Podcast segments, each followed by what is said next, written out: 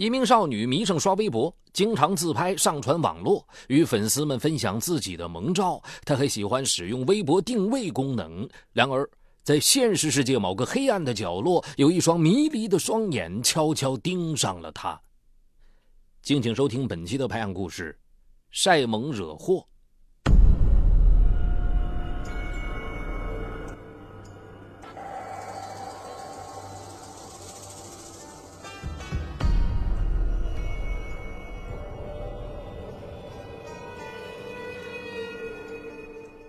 我是一个九零后女孩，热爱生活。虽然我不是最漂亮的那一个，虽然我不是最会打扮的那一个，但我希望大家可以多给我一点掌声与支持，好吗？二零一二年，季佳用压岁钱买了一部智能手机，爱不释手。当晚，他就用新手机正式开通了自己的新浪微博，并在微博上写下了这么一段心语。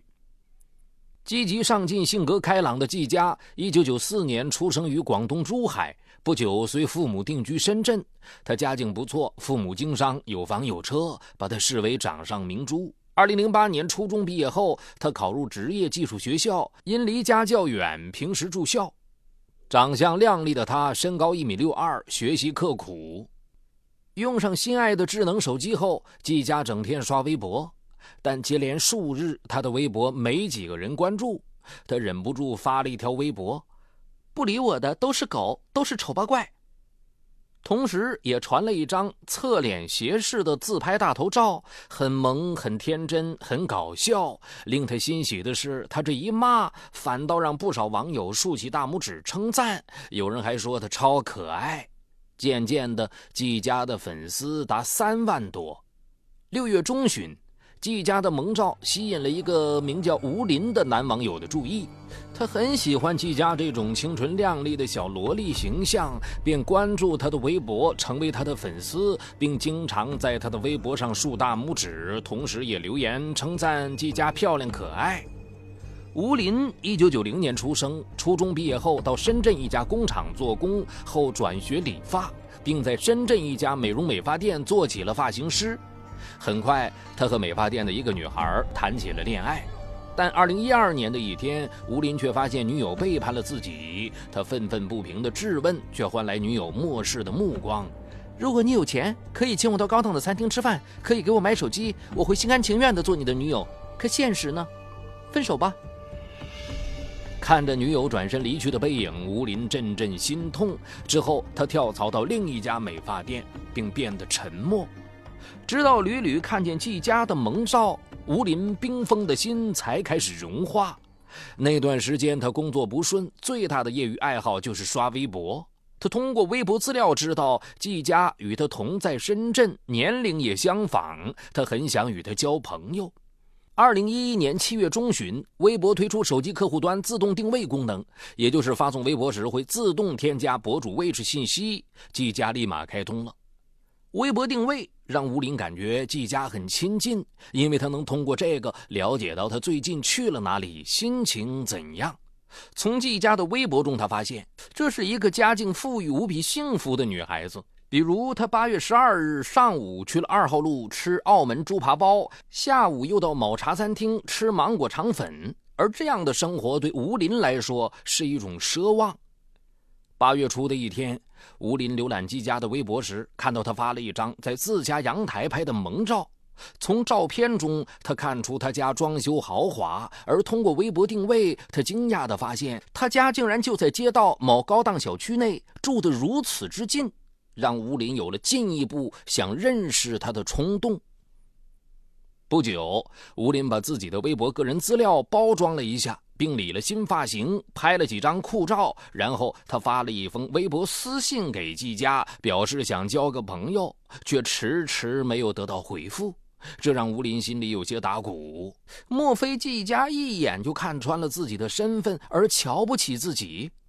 后来有一次，他见季家在微博上诉苦，考试差一分就及格的。便揣测他这段时间在忙着复习和考试，于是发私信谎称自己曾去美国留过学，或许能在学习上帮他。没想到这次季家有了回复，给了吴林一个微信号码，他欣喜不已。可是当季家向吴林请教有关学习方面的问题时，吴林却支支吾吾答不上来。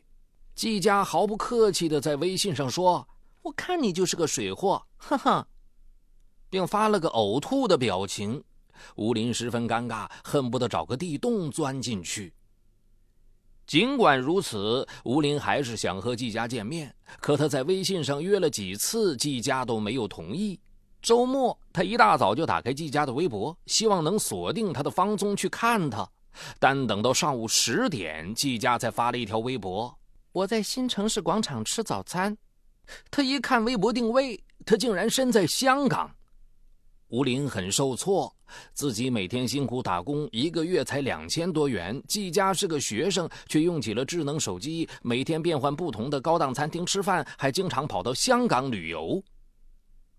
人的差别咋就这么大？他为什么会那么幸运，而我会如此不幸呢？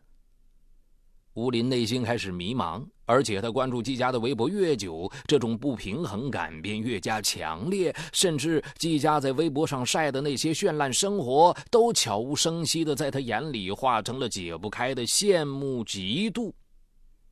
为了满足自己的虚荣心。有一次，两人微信聊天时，吴林谎称父亲在贵州开矿，家产过亿。他初中毕业就被父亲送去英国留学，但他对读书不感兴趣，便偷偷回国，用父母给自己的学费，在深圳开了一家高档美容美发店。季家对吴林的身份表示怀疑，嘲笑说：“哈哈，还想在我面前冒充富二代？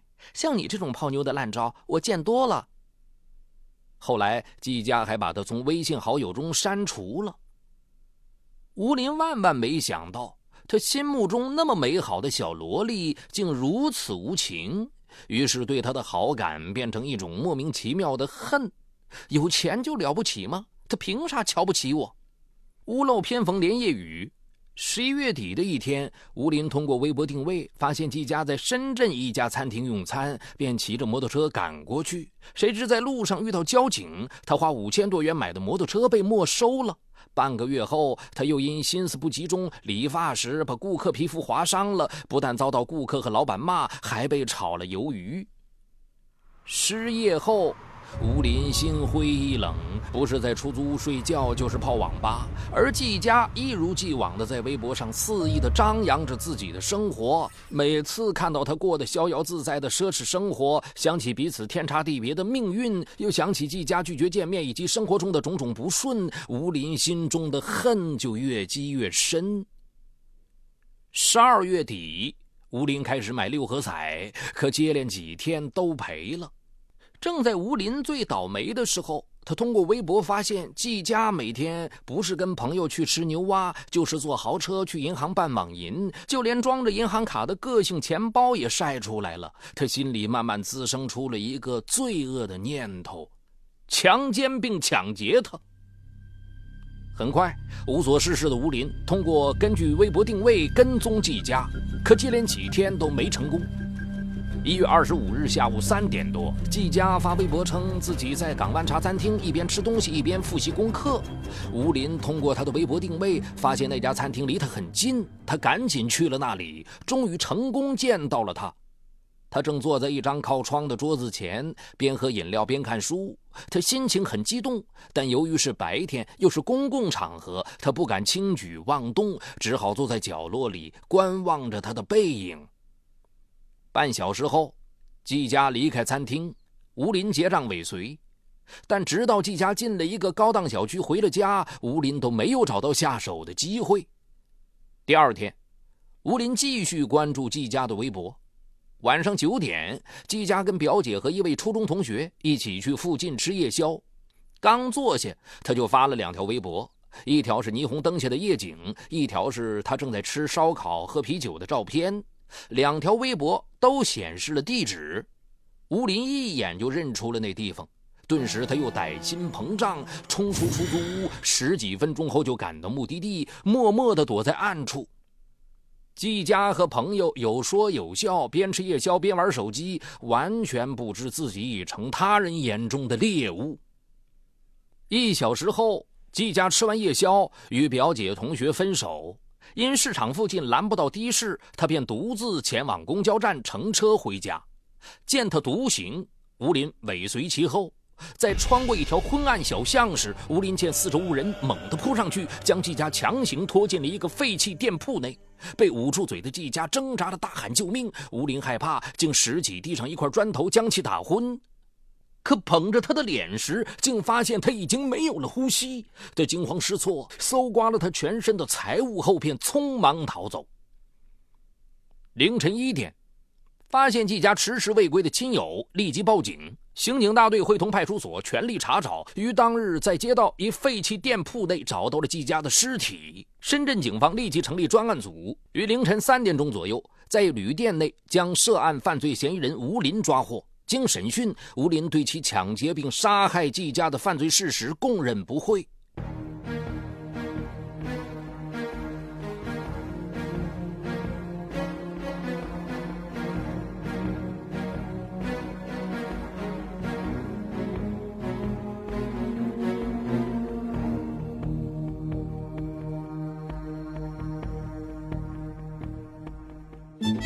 嗨，你好，我是雷鸣。